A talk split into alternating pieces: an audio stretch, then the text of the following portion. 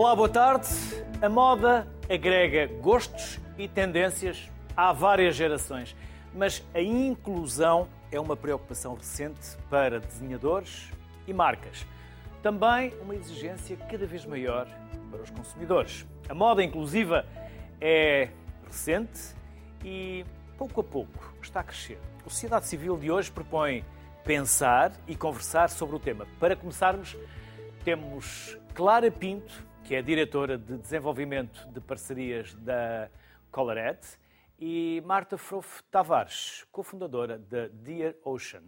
Às duas, bem-vindas, obrigado pela simpatia que tiveram em estar connosco. Clara, vou começar por si. Nós já cá tivemos uh, uh, uh, a Colored como, um, como convidado noutras circunstâncias. Vamos lembrar a vossa empresa, o que fazem?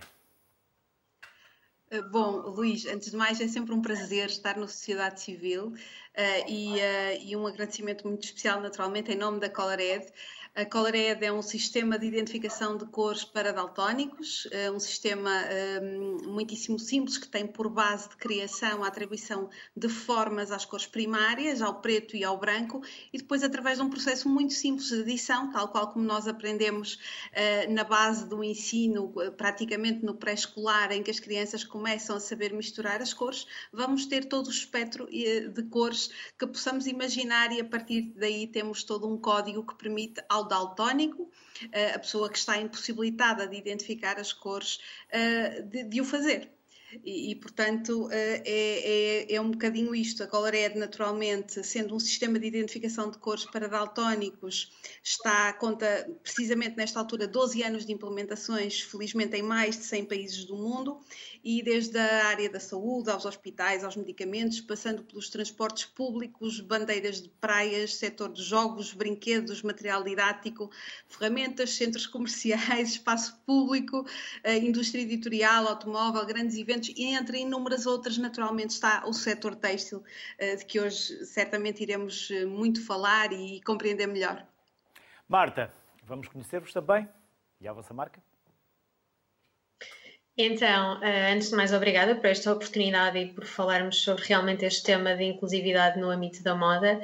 Uh, eu sou cofundadora da, da Dear Ocean. Dear Ocean é uma marca de moda inclusiva, portanto, inclusividade é isto mesmo, é fazer alguma coisa para todos, portanto, falamos de representatividade e cuidado, e é isso mesmo que a Dear Ocean faz, portanto, fazemos moda inclusiva, nós o que fazemos é, é um processo de co-criação, no sentido de perceber quais são as necessidades no mercado destes grupos uh, não representados, eh, e, portanto, trazer depois essas necessidades do mercado para o próprio eh, processo de criação e que resulta naturalmente de peças eh, de vestuário, que é isso que, que a, a Ocean faz. Portanto, numa pegada muito de sustentabilidade completamente complementar ou colada à inclusividade, nós tentamos trazer este, este legado e digamos que este propósito uh, muito natural da Dear Ocean, que é trazer às peças a representatividade social.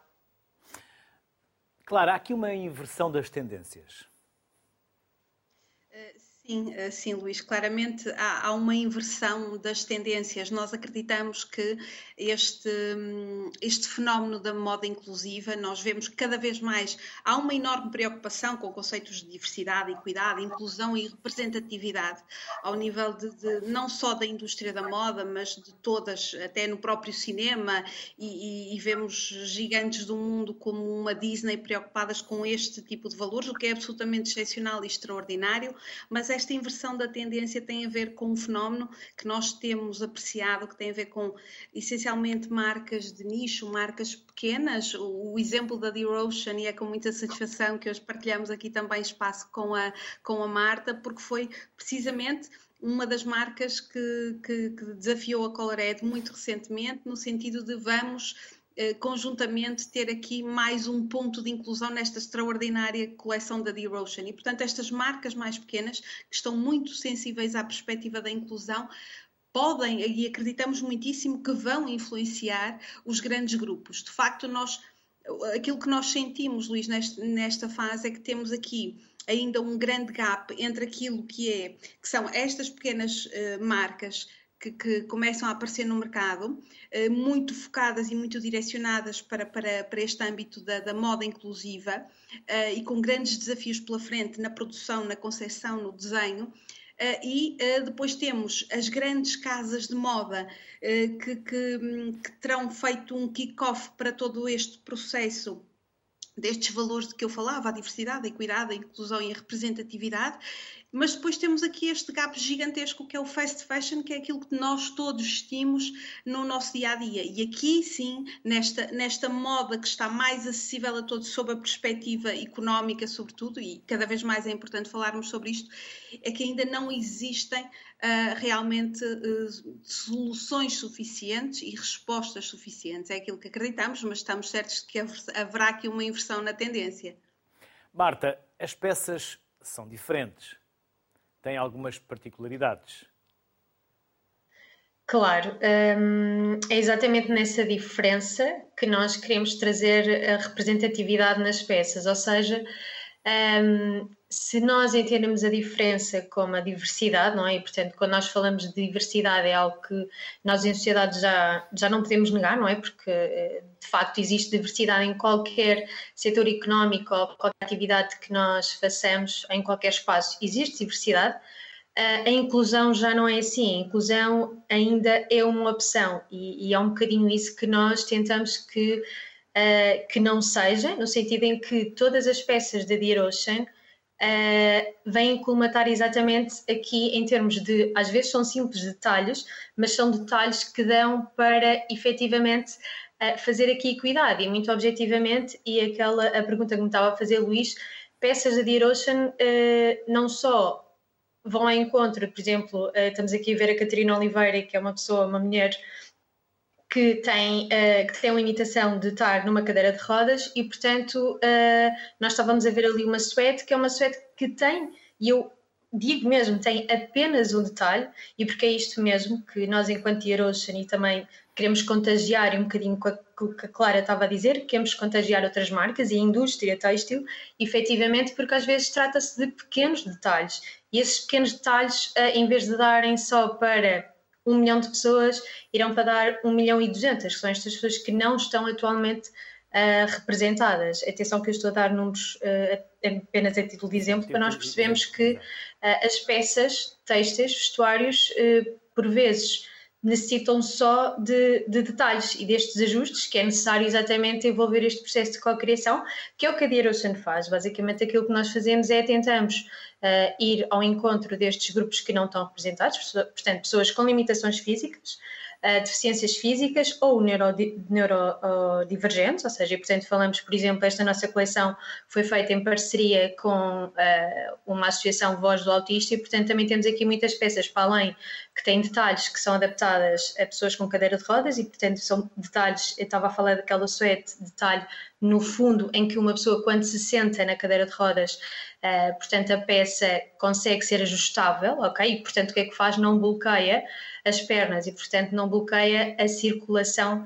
sanguínea, ok? Uh, ou então uma outra peça em que, por exemplo, nós temos uma modelo que é autista, uh, a Maria do Mar, e que efetivamente nós criámos uma peça juntamente com a Associação uh, Voz do Autista, em que, por exemplo, tem numa gola uh, um elemento de refúgio uh, quando existe alguma crise, portanto, uma hiperestímulos, não é? Porque é disto que muitas vezes os autistas acabam por ter quando estão a socializar e, portanto, nesta gola exatamente que a Maria do Mar está a vestir, isto serve para, digamos que, refúgio. E, e, o que é que a Dear faz? É trazer design para as peças, ou seja, uh, efetivamente é uma peça que vai colmatar aqui uma necessidade, não é? Portanto, esta necessidade de quando estamos em espaços sociais eh, se tivermos uma pessoa autista a vestir de Ocean, consegue ver na peça, para além de uh, apenas vestuário, não é? Uh, tem ali um, uma peça em que lhe vai transmitir qualidade de vida quando, por exemplo, estiver a ser hiperestimulada em ambiente social. E, portanto, isto é incrível, porque para além de termos design, isto é, é, uma grande diferenciação da marca que nós sempre assumimos com isso, que é nós temos design nas nossas peças. Portanto, as peças são igualmente bonitas só que tem exatamente esta questão de inclusividade, porque inclusividade é isto, é puxar, digamos assim, para uma peça têxtil uh, questões, detalhes que vão colmatar estas necessidades destes grupos que não estão representados no mundo da moda. Portanto, um, todas as nossas peças, e não há uma única peça que sai para o mercado atualmente, e desde 2020, uh, da Dear Ocean, que não, não tenha aqui uma questão de colmatar alguma coisa. Por exemplo, uh, as nossas etiquetas nas peças, Luís, as nossas etiquetas são impressas. Isto porquê? Porque um, acaba por causar fricção a nível da pele, portanto sensorial, e isso acaba por incomodar. E claro, tem o código de, de daltonismo, não é? em parceria com a Colored, que é exatamente mais um, um marco de inclusividade, em que efetivamente uma pessoa com daltonismo pode ser independente ao ponto de escolher a sua roupa ou querer decidir comprar uma peça de roupa para alguém, não é? E portanto, sem ter que, eh, ter que depender de alguém. Isto é muito importante quando nós falamos de inclusividade, eh, porque, mais uma vez refiro, temos que democratizar a inclusividade, não é? E portanto, diversidade é uma coisa que nós já temos, agora a inclusividade eh, acaba por ser opcional e esta questão de opcional que, que tem que o deixar que ser, e hoje falamos de moda inclusiva, mas efetivamente, Luís, isto é transversal a todo o setor económico, não é? Portanto, quando nós uh, devemos que toda a gente né, uh, usa roupa, portanto, toda a gente se veste, e portanto, estes 100% uh, têm que ser representados no mundo da moda, seja ele com ajustes, adaptação e, portanto, com inclusividade. A Marta falou das etiquetas, mas também podíamos falar da ausência de costuras. Exatamente. A ausência de costuras, por exemplo, esta peça que eu trago hoje naturalmente é de Erosion, portanto, ausência de costuras, corta lasers. Esta uh, suede tem, por exemplo, bolsos sensoriais, ou seja, o que acontece? Acontece que serve também como de refúgio uh, e para uma pessoa que, que é autista, e, e, porque esta coleção foi feita em parceria, a Infinity Collection, foi em parceria com a Associação Autista e, portanto, acaba por ter naturalmente muitos detalhes que vão ao encontro de necessidades que pessoas com autismo uh, nos referiram, acaba por ter uns bolsos sensoriais que uh, têm design, portanto traz também aqui elegância à peça, mas que de facto foi pensado para trazer esta elegância, este design, por, que por trás resolve aqui uma questão, que é quando nós estamos em, mais uma vez, em ambiente social ou hiperestimulados, os bolsos servem para refugiar as mãos que tentam dissipar, digamos assim, energia, ok? Portanto, e tentam, digamos que, reequilibrar outra vez o organismo. E, portanto, isto são detalhes que, muito honestamente, Luís, e a marca tem todos esses estudos feitos, não traz um valor acrescentado à peça que torne, uh, que faça com que a peça não seja competitiva, até pelo contrário, por exemplo, esta questão das etiquetas que há bocado falámos, todas as nossas etiquetas são impressas e, portanto, isto também partiu de um estudo de mercado em que, efetivamente, uh, tanto pessoas que tenham uh, uma maior sensibilidade ou não, nós etiquetas acabamos por, uh, por cortar e, portanto, isto também tem aqui um impacto de economia circular que hoje tanto falamos, não é? hoje falamos de moda inclusiva, mas não poderíamos nunca falar de moda sem a questão de sustentabilidade e a parte de circularidade económica. E, portanto, é disso que nós falamos, é consumir menos matéria-prima. Portanto, as etiquetas são impressas, uh, logo aí temos uma pegada de sustentabilidade, temos a questão da circularidade económica e depois temos realmente esta questão de representatividade na, na, na sociedade. E isto é realmente é incrível e, portanto, nós hoje uh, sempre vimos, se calhar, a moda uh, como um, apenas um ato de nos vestirmos, não é? Porque, e até um bocadinho de poder social, porque a verdade é que, um, eh, independentemente de muitas vezes nós estarmos a comunicar e, digamos assim, verbalmente, nós comunicamos não verbalmente quando estamos a falar da moda. Porque eu, por exemplo, quando chego a um sítio, antes de falar, né, eu já estou a comunicar alguma coisa, ou porque estou vestida de escuro, ou porque tenho padrões, ou seja, a moda comunica de forma não verbal. E portanto é isso mesmo que nós, que nós temos que fazer uh, e espelhar esta questão da representatividade. E portanto, uh, estas questões de sustentabilidade, inclusividade, um, representatividade, economia circular, de facto são, são valores que têm que estar representados hoje no mundo, no mundo da moda. Claro, no seguimento do que a Marta estava a dizer, este, esta capacidade de gerar impacto social claramente também tem um valor económico. Eh, sim, eh, só, só, voltando um bocadinho atrás, porque a Marta fala aqui de, um, de, de algo muito interessante que tem a ver com um elemento estrutural na vida de alguém que tem uma limitação, seja ela visível ou não visível. No caso do daltonismo, é uma limitação não visível e daí o grande desafio que representa uh, colocar o, o, tema na agenda daquilo que é uma limitação não visível. Uh, o, uh, o, daltonismo é um problema que afeta essencialmente os homens, portanto, afeta 10% dos homens, que significa que em cada 100 homens, 10 são daltónicos, o que é, o que é algo muito curioso. E, e portanto, nós nestes números, nós falamos de limitação e, consequentemente, dependência. E dependência aquisitiva, no caso de, do vestuário, concretamente dentro daqueles que foram os estudos que o Miguel Neiva desenvolveu para, para chegar ao, ao Colored, nós temos a indicação de que 90% dos autónicos precisa de ajuda para comprar roupa, 61% de algum modo precisa de ajuda para escolher a roupa que vai vestir no, no seu dia e 73% já sentiu vergonha pela escolha não ter sido aquela que socialmente é mais aceite, não é? E, e, e portanto, e há claramente uma identificação por parte de 41% dos daltónicos de dificuldade de integração social. Ora, a, a, implementação do, do como uma solução ao, ao reconhecimento daquela, daquela que é a cor principal de uma peça de roupa, a, a, colocação de um símbolo tão simples, seja em etiqueta ou seja, como, como a Marta muito bem explicou, nas peças da D-Rotion, com a impressão do símbolo no seu, eh, no seu, um, na peça. Uh, o daltónico é capaz, torna-se capaz de poder sozinho uh, fazer um, algo tão simples como comprar roupa, não é? E, portanto, agora sobre a questão do impacto, uh, o impacto económico, sim, Luís, de facto, nós falamos de impacto, por um lado, do impacto social, porque atribuir independência aquisitiva a 350 milhões de pessoas neste processo relativo à área têxtil é algo de extraordinário, porque é deste número que estamos a falar a nível mundial, e aqui de forma imediata podemos observar um nicho de mercado. São 350 milhões de pessoas um, de forma direta, fora de, naturalmente todos os elementos indiretos que poderão estar aqui envolvidos também neste processo, mas de forma direta são 350 milhões de indivíduos que no mundo um, precisam de, deste apoio e desta esta solução, pelo que naturalmente estamos a falar de um nicho de mercado que de forma muito natural e por toda a sensibilidade que a sociedade e toda a exigência, a sociedade e as gerações são cada vez mais exigentes e a moda é um tema de pessoas, sobre pessoas e para pessoas, como a Marta muito bem falou, portanto eh, já, não, já estamos, vivemos eh, num momento de enormes desafios, sobretudo desde o início da década de 2000, onde começamos a ouvir falar de, de, beleza de real e dos primeiros grandes passos na mudança por parte de grandes marcas e não necessariamente na moda, que pretendiam a mudança do paradigma e pretendiam a inclusão pela inclusão, uh, diminuindo uh, aqui tu, todo, todos estes fenómenos dramáticos e que tanto afetam a sociedade e que afetam a autoestima individual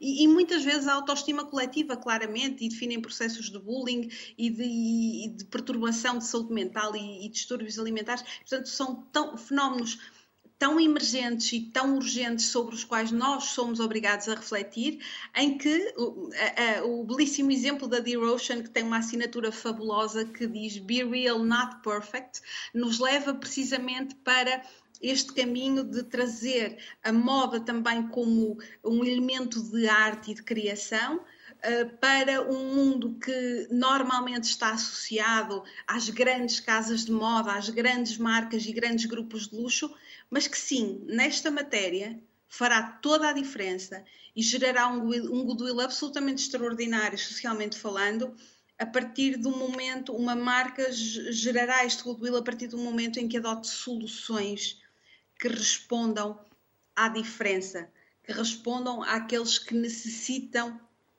de respostas por parte da sociedade, porque sim, é a sociedade que tem de se adaptar a, a, e as respostas que a sociedade tem de dar, e naturalmente aqui estamos a falar da indústria da moda, sim, a indústria da moda já provou ao longo de uh, décadas e décadas que é capaz de ser a verdadeira pedrada no charco, não é? Nós temos um caso de uma Benetton que na década de 80 e 90 uh, eh, revirou literalmente os olhos do mundo perante todas as campanhas sobre diversidade, quando estes temas não eram temas, não é?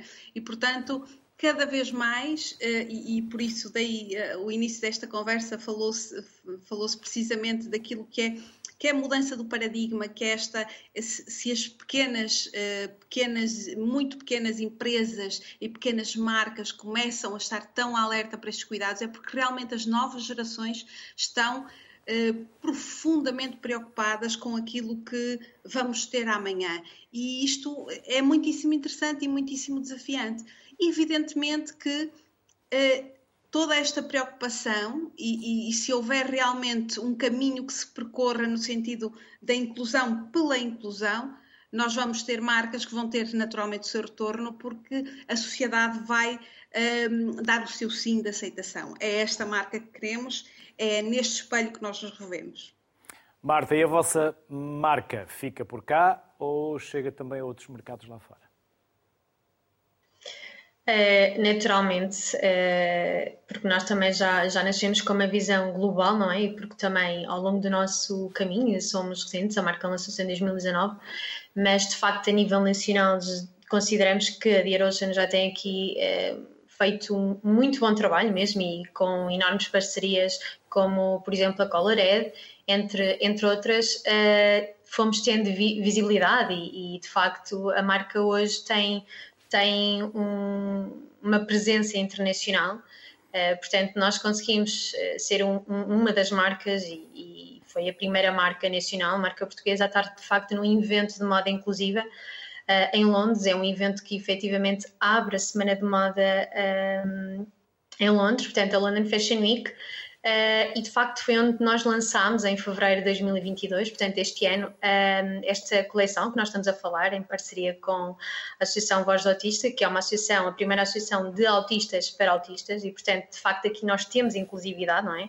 Uh, e, e, de facto isto é, é, muito importante para nós, até porque de facto nós ficamos, ficamos extremamente contentes de poder dizer que de facto nós, nós temos uma presença internacional, mas muito, muito honestamente, Luís, eu adoraria, uh, pelo menos no início do próximo ano, ou durante 2023, Uh, aqui a falar outra vez e a dizer ao Luís que uma marca como a Dear Ocean e outras marcas inclusivas que, que existem em Portugal também um, vão abrir a Semana de Moda em Portugal, porque não Portugal Fashion Week. E, portanto, também é isto um bocadinho que a marca quer fazer.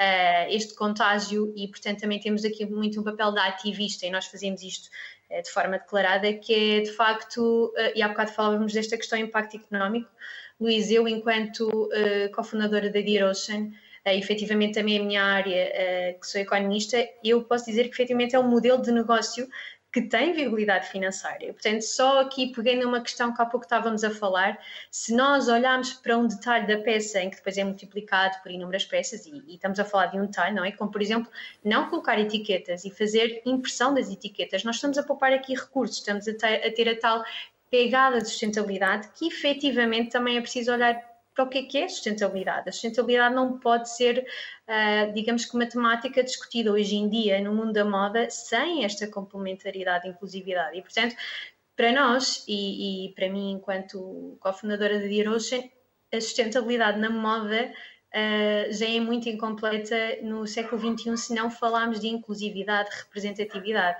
E, portanto, claro que sim, e, e é este, uh, digamos que este alerta, ou pelo menos este eh, convite de, de, outras marcas que hoje ainda não têm uma pegada de inclusividade e também de outros setores económicos, porque nós falamos aqui de inclusividade tem que ser transversal a toda a atividade económica, mas eh, como hoje falamos de moda inclusiva, e é disso que fala a Dear Ocean e que trabalhamos, é efetivamente perceberem que isto é de facto uh, tem lucro e, portanto, é completamente uh, viável. E, portanto, eu acho que também é esse desconhecimento que ainda nós temos na, na nossa estrutura económica, é a questão financeira, não é? Porque, de facto, um, a questão de nós representarmos minorias tem lucro. Imaginem o que é que é eu ter uma peça que agora também vai servir para mais não sei quantos milhões de pessoas. Ou seja, aquilo que eu estou a fazer é só chamar mais pessoas a consumir de Arocha, não é? E, portanto, é, é, estas premissas que eu acho que tem que haver aqui uma disrupção no mundo da moda. E hoje nós falamos de moda inclusiva, se calhar daqui a uns anos nós vamos falar apenas de moda, porque a inclusividade tem que estar inerente, não é? Porque, e a Clara falava há pouco e muito bem, que é, se nós vimos a deficiência ou a, limitação, não é? É uma condição exatamente do lado oposto, que é não são as pessoas com limitação ou deficiência que se têm que adaptar à sociedade, mas sim a sociedade que tem que se adaptar a estas questões. Se calhar aquilo que nós vamos ver é que a sociedade, ou alguns setores da atividade económica, é que têm deficiências nas respostas estas questões. E, portanto, se nós colocarmos a temática por aí, empreendedores, empresários, marcas como a Dirochen, Uh, poderão fazer um caminho muito mais, muito mais de valor acrescentado, muito mais transparente e muito mais ao encontro do que efetivamente a sociedade necessita, porque estas necessidades são reais. Portanto, onde há necessidade, certamente irá haver lucro, irá haver viabilidade económica. Marta Frofo Tavares, Clara Pinto, antes de mais, parabéns e desejar-vos as maiores felicidades e um obrigado pelo tempo e pela simpatia que nos dedicaram. Até uma próxima. Sucesso. Muito obrigada. Obrigada. Seguimos à conversa agora com a Joana Vaza, a Joana da Opiness e Carmo Souza Lara, a Carmo, fotógrafa e fundadora da Mu Collection. As duas, bem-vindas. Obrigado por aceitarem o nosso convite. Joana, vou começar por si até para conhecermos a Opiness. Então, muito boa tarde. Primeiro que tudo, obrigada pelo convite. Um, a Opiness é uma marca de swimwear nasceu em 2014 uh, eh, por necessidade da minha irmã mais velha, que hum, não encontrava fatos de banho que ela gostasse, ou seja, aquilo que ela entendia como um fato de banho para uma mulher de 30, 40 anos, uh, ela não encontrava no mercado português. E então desafiou-me, em jeito de brincadeira, a, a fazermos uma, uma marca, a criarmos alguma coisa que pudesse ir de encontro às necessidades dela e de algumas das suas amigas que não encontravam aquilo que pretendiam. Aquilo que hoje em dia um, é visto como inclusividade foi, na realidade, aquilo que nos levou a, a, criar, a criar a nossa marca.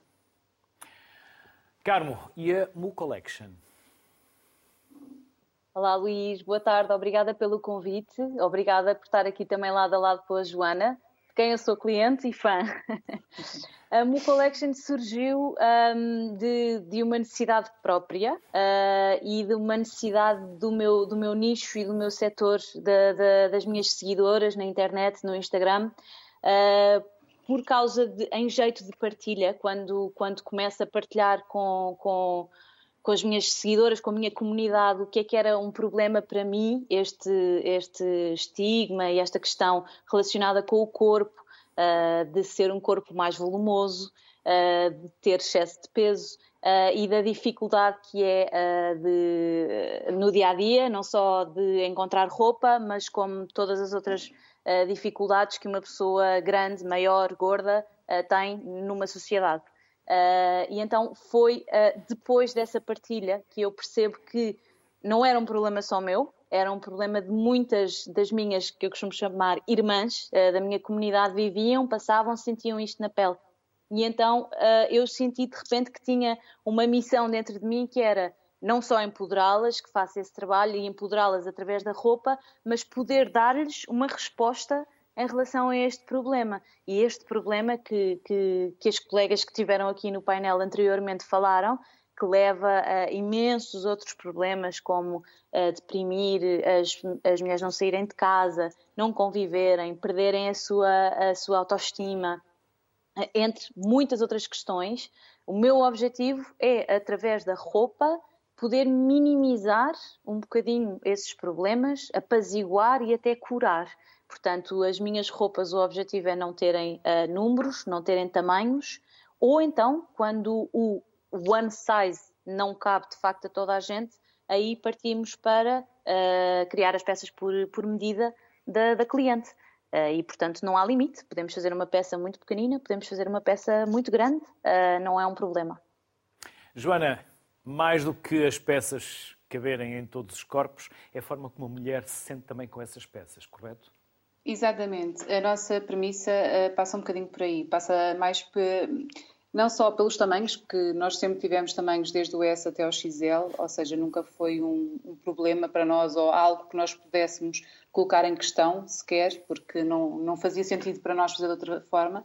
Como a Carmen disse, eu também nunca fui uma pessoa de vestir um tamanho S, portanto sei na pele o que é um, querer comprar alguma peça que depois não gosto de ver ou que não há o meu tamanho ou porque efetivamente aquele tamanho que está marcado não corresponde na realidade àquilo que deveria ser uh, uma tabela de medidas E, e, o que nós queremos mesmo conseguir transmitir com a nossa marca e com, com aquilo que fazemos na Happiness é que qualquer pessoa tem o direito de se sentir confortável na sua pele. E quando falamos de, de um fato de banho, que é maioritariamente onde as pessoas estão expostas, eh, ou mais expostas, não é? Falamos de estar com um mínimo de, de roupa, eh, é difícil para muitas mulheres sentirem-se confortáveis. E o sentir-se confortável não tem só a ver com o tecido, tem a ver com o sentir-se confortável e confiante um, eh, na peça que vestem e na forma como depois vão encarar uma ida à praia, encarar uma, uma ida à piscina.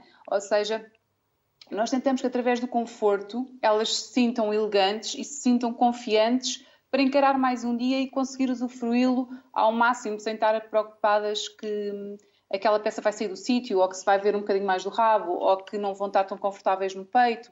E nós tentamos ao máximo colmatar um, essas situações.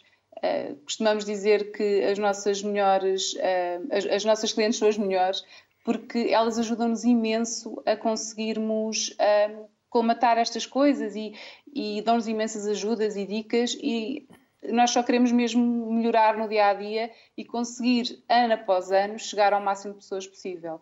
Nós somos uma marca pequenina, ou seja, não conseguimos ter os tamanhos todos que gostaríamos, não conseguimos, se calhar, chegar a todas as pessoas que gostaríamos, porque não conseguimos servir a toda a gente uh, em termos de tamanho, mas o nosso compromisso para com todas as nossas clientes é que a longo prazo consigamos ir incluindo mais um tamanho ou mais uma especificidade que ajude mais alguém.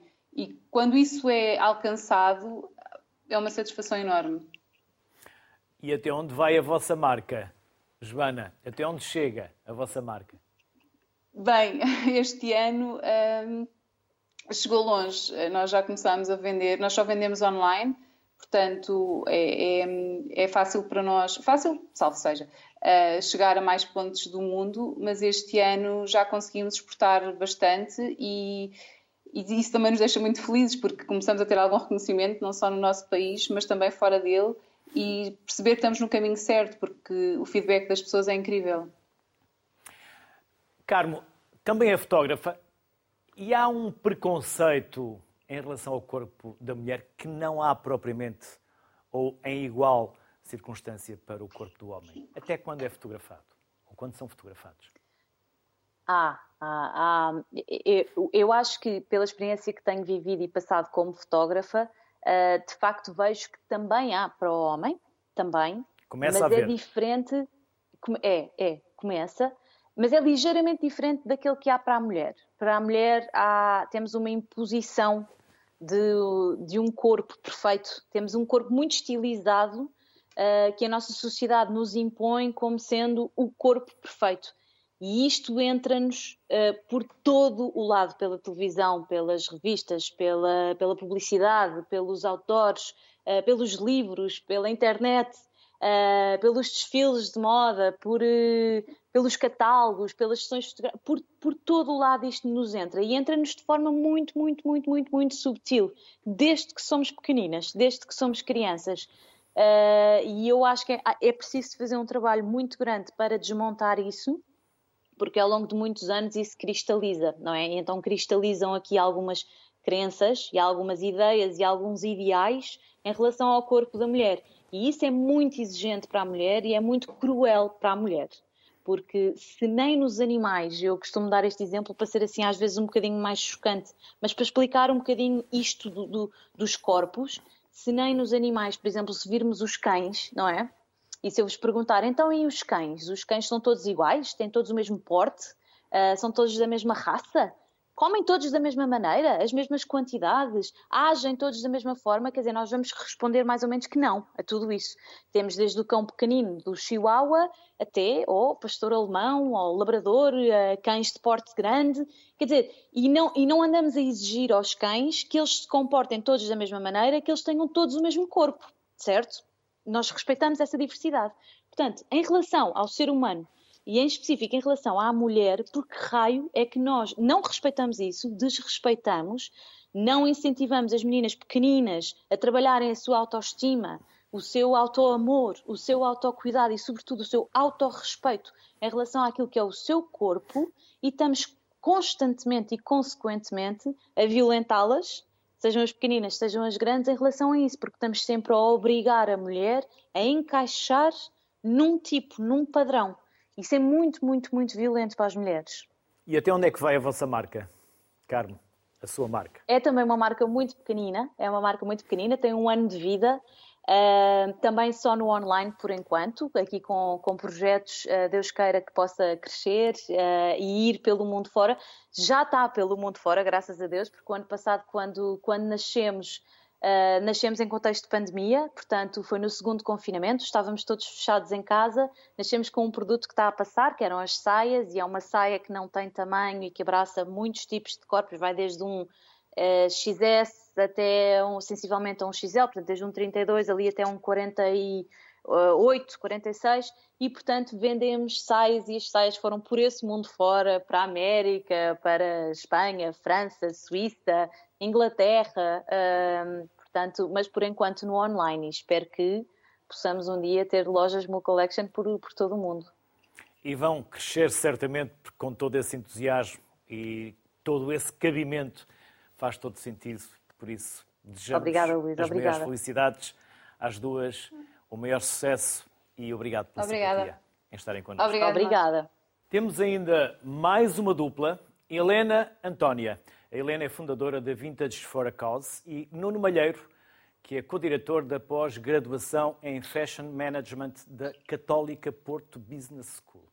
Ambas, obrigado pela simpatia que tiveram também em aceitar o nosso convite. Helena, vamos começar por si e, se me permite, talvez começar por dizer que é uma advogada de formação que um dia fez uma pós-graduação e decidiu mudar de vida. Correto? É verdade, foi um acaso. Coisas que nós sabemos, Helena. Já viu? É, e é a razão pela qual se calhar estamos a conversar agora, caso Verdade. contrário não tinha acontecido. Verdade.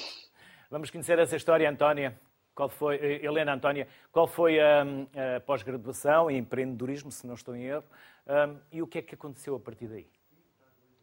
Sim, de facto, esta pós-graduação foi, ou esteve na origem da criação da Vintage for a Cause. Nessa pós-graduação, uh, uh, todos os participantes eram convidados a pensar nos problemas sociais que uh, têm importância, que ainda não têm a resposta suficiente e a criar soluções que pudessem simultaneamente uh, serem negócios uh, e dar resposta a, a problemas uh, sociais. E é assim que nasce a Vintage for a Cause, para dar resposta a um problema que é a tendência para a exclusão da população feminina a partir dos 50 anos.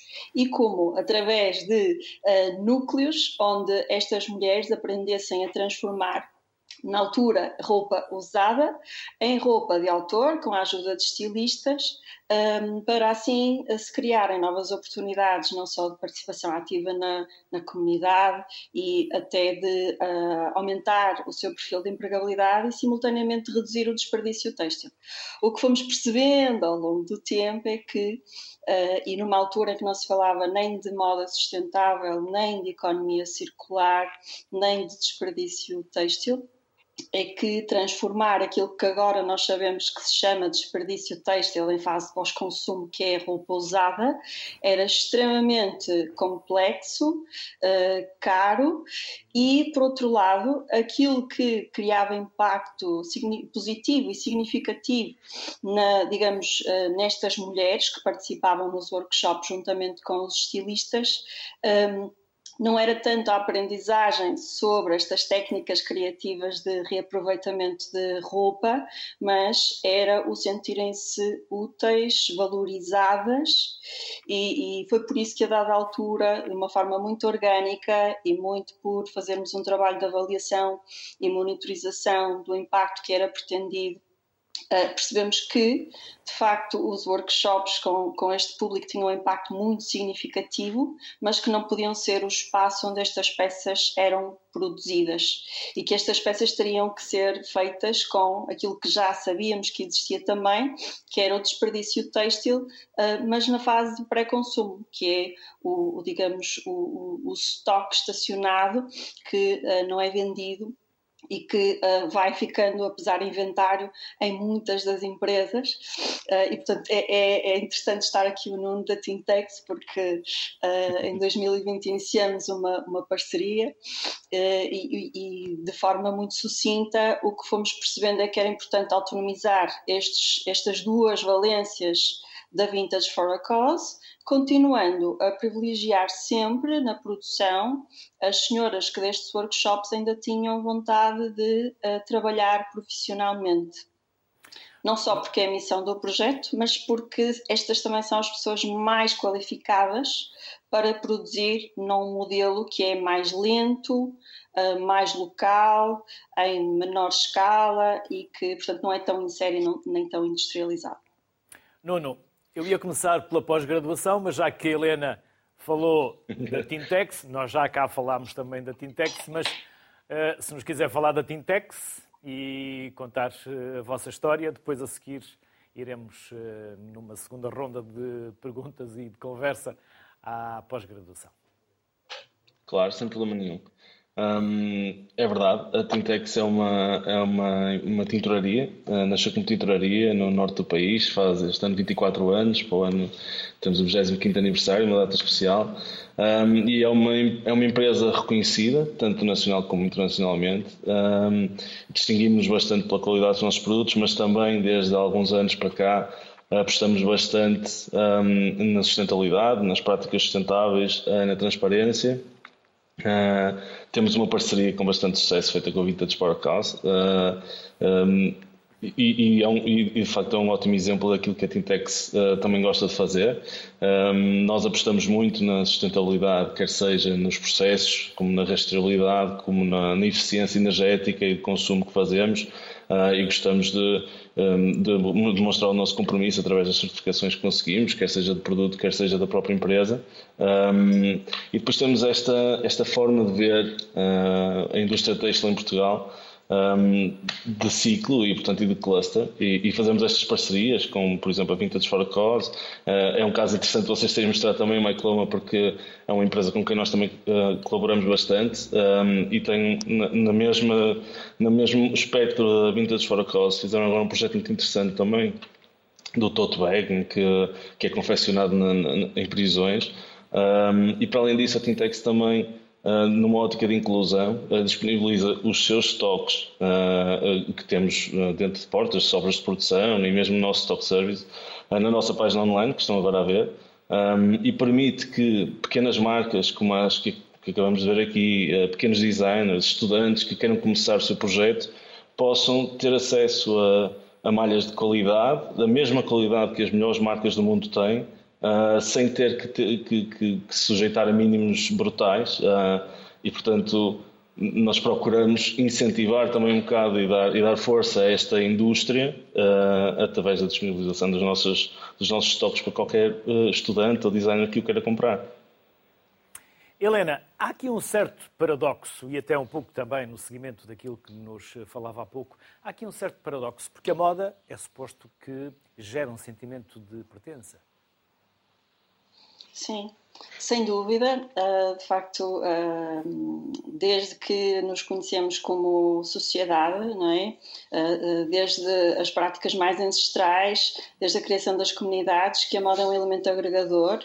muitas comunidades começam com é? várias mulheres a, a criar tapetes em círculos e o objetivo da moda é de facto criar uh, pertença, um, mas de facto, se calhar, num modelo que é aquele que é o dominante, que é o modelo de produção e consumo mais massivo, uh, isso acaba por ter alguns efeitos que, que não são tão, tão positivos, que é de facto uma, uma quase uma standardização uh, para poder não é, fazer em escala ao maior ritmo possível para que as pessoas comprem o mais possível e descartem o mais rápido possível para assim continuar Uh, não é? Perpetuar os ciclos de, de, de, de, consumo e talvez seja isso que acaba por depois uh, não transmitir uh, ou, ou, não, não permitir às marcas e à indústria práticas que de facto sejam mais inclusivas.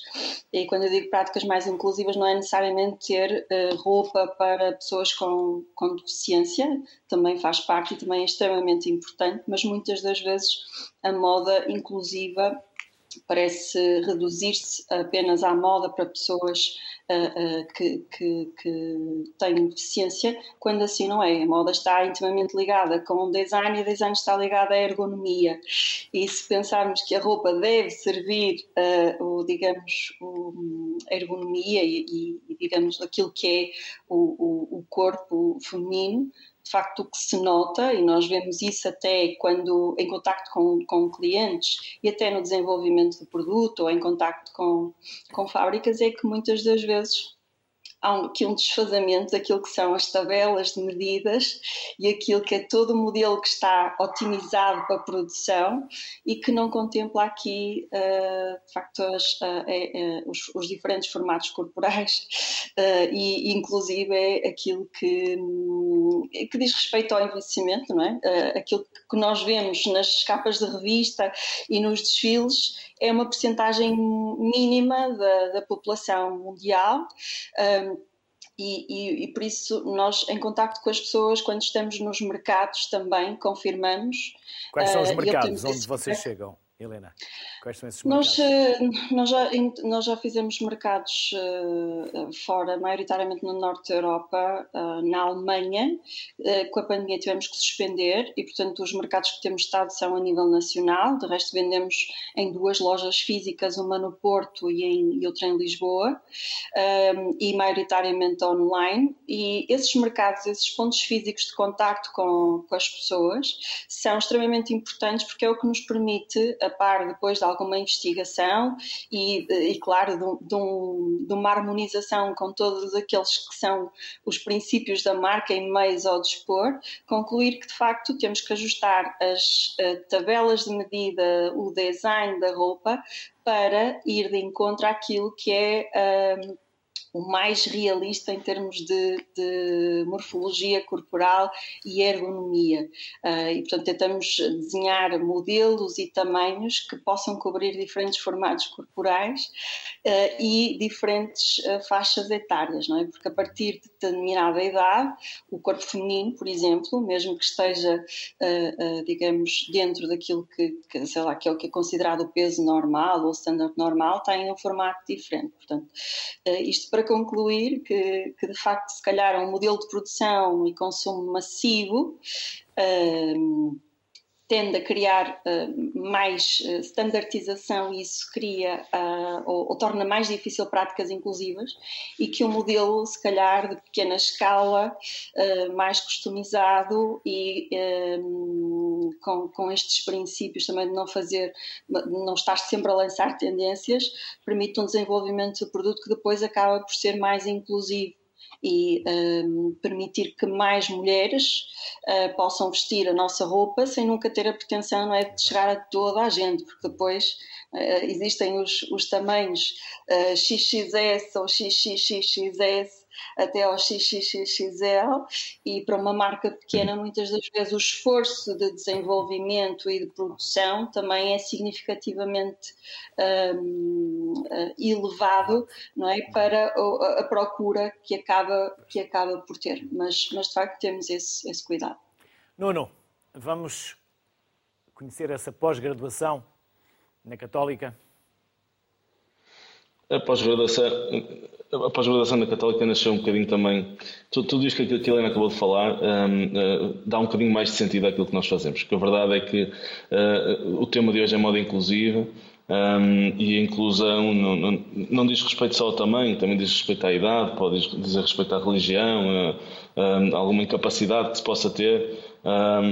mas tudo isto só faz sentido e tudo isto só é possível abordar se efetivamente as equipas que eh, que tratam de, de, de, das marcas que, a que nós temos acesso no dia de hoje, ehm, que estes designers, que estas novas marcas que nascem, que estes novos empreendedores que querem lançar um negócio nesta área, uh, só é possível se eles tiverem uh, uma formação de base que seja transversal, que, lhes, que, faça com que o conhecimento que hoje é bastante está bastante presente na nossa economia, principalmente na zona norte do país. Quer dizer, nós temos uma indústria têxtil fortíssima, temos um cluster reconhecido mundialmente, temos marcas temos marcas pequenas muito boas, designers que têm presença internacional, temos marcas grandes com expansão internacional um pouco por todo o globo, com mais de mil lojas, como é o caso da Parfois.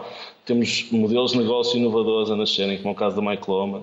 Uh, empreendedorismo social bastante relevante, como é o caso da, da Vintage for a Cause. E a pós-graduação nasceu com o objetivo de que todos estes grandes profissionais que temos, todas estas pessoas que têm currículos invejáveis e são muito boas num determinado ponto da cadeia de valor, possam partilhá-lo. Um, a pós-graduação da Católica uh, em Fashion Management foi o resultado de, de, de, um trabalho em conjunto, como é lógico, mas também que reflete um bocado o meu percurso uh, e a transversalidade de, de, do meu percurso. Eu já comecei numa marca, entretanto passei por um grupo de retalho no Médio Oriente, depois passei por uma marca completamente diferente na Holanda.